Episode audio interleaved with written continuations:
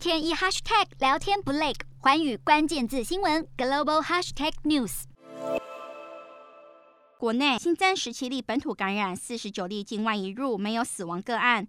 美国单日确诊数暴增七十一万例。该国首席防疫专家佛奇十七日在世界经济论坛上表示，新冠疫情不可能完全消除，但希望社会经济未来能正常运作，与病毒共存是新常态。英国新增八万多例。英媒卫报引述消息人士表示，当局可能最快三月解除所有防疫措施。政府认为不宜长期执行隔离措施。法国确诊数下降，新增十万两千多例。网球球王乔科维奇才因拒打疫苗遭澳洲驱逐，无缘澳网。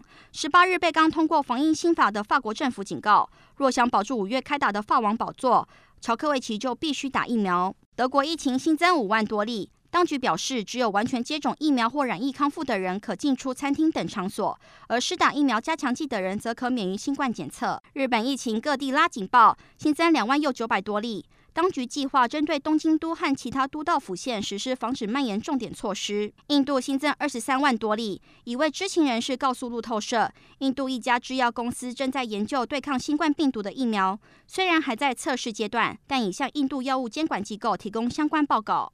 南韩新增四千多例，该国卫生局表示，新冠口服药为南韩疫情带来好消息。目前已有三十九位病患服用新冠口服药，没有出现任何不良反应，且大多数病患的情况都有所改善。印尼单日新增七百多例，尽管疫情未退烧，当局决定解除所有外国人入境禁令，并将隔离天数保持在七天。这样的做法是为了确保减少疫情对印尼经济的冲击。